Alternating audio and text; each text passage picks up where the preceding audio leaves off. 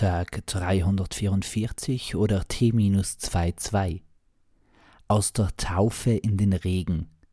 Das Sprichwort war, so meine ich mich zu erinnern, bereits einmal Thema, aber warum nicht alle guten Dinge mehrmals Ding sein lassen? Und die Taufe hat doch auch ihre Eigenheiten.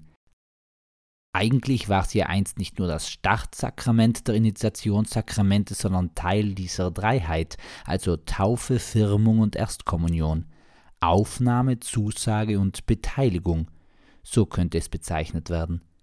Natürlich sind diese theologischen Abhandlungen für nicht so viele Menschen spannend und antreibend, aber der Hintergrund wäre es vermutlich. Die Taufe selbst meint eigentlich, dass die getaufte Person als Ganze mit Schwächen und Ecken, Fähigkeiten und Kanten angenommen und aufgenommen ist in die Gemeinschaft der Christinnen und Christen und da sich diese als Weltenbürgerinnen und Weltenbürger ansehen, auch der Gemeinschaft aller. Die Firmung als Besiegelung dieser Aktion besteht in der Zusage, dass an eine und einen geglaubt wird.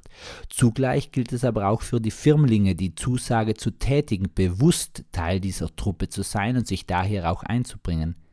Das gilt wiederum ebenso für jede andere Gemeinschaft. Die größte Kritik in Vereinen und Aktivitätsgruppierungen ist wohl jene, dass jene oder jener als Schmarotzerin oder Schmarotzer Teil der Community zu sein versucht sich einbringen auf ihre und seine Art und Weise, die angenommen wird. Letztlich ist die Erstkommunion das Hinzutreten zur Tischgemeinschaft, jener symbolische Akt, in welchem besagte Person oder behandelte Person nicht nur etwas gibt, sondern auch nehmen darf. An dem Tisch, an welchem nicht nur Essen und Trinken, sondern das ganze Leben miteinander geteilt wird, geht es darum, sich selbst ganz zu öffnen, um zu geben, aber auch um dankend zu nehmen. So klingen die drei Sakramente schon anders. Und Fun Fact am Rande, so verhält es sich mit vielen anderen theologischen Denkgebilden auch. Peace, Amen and out.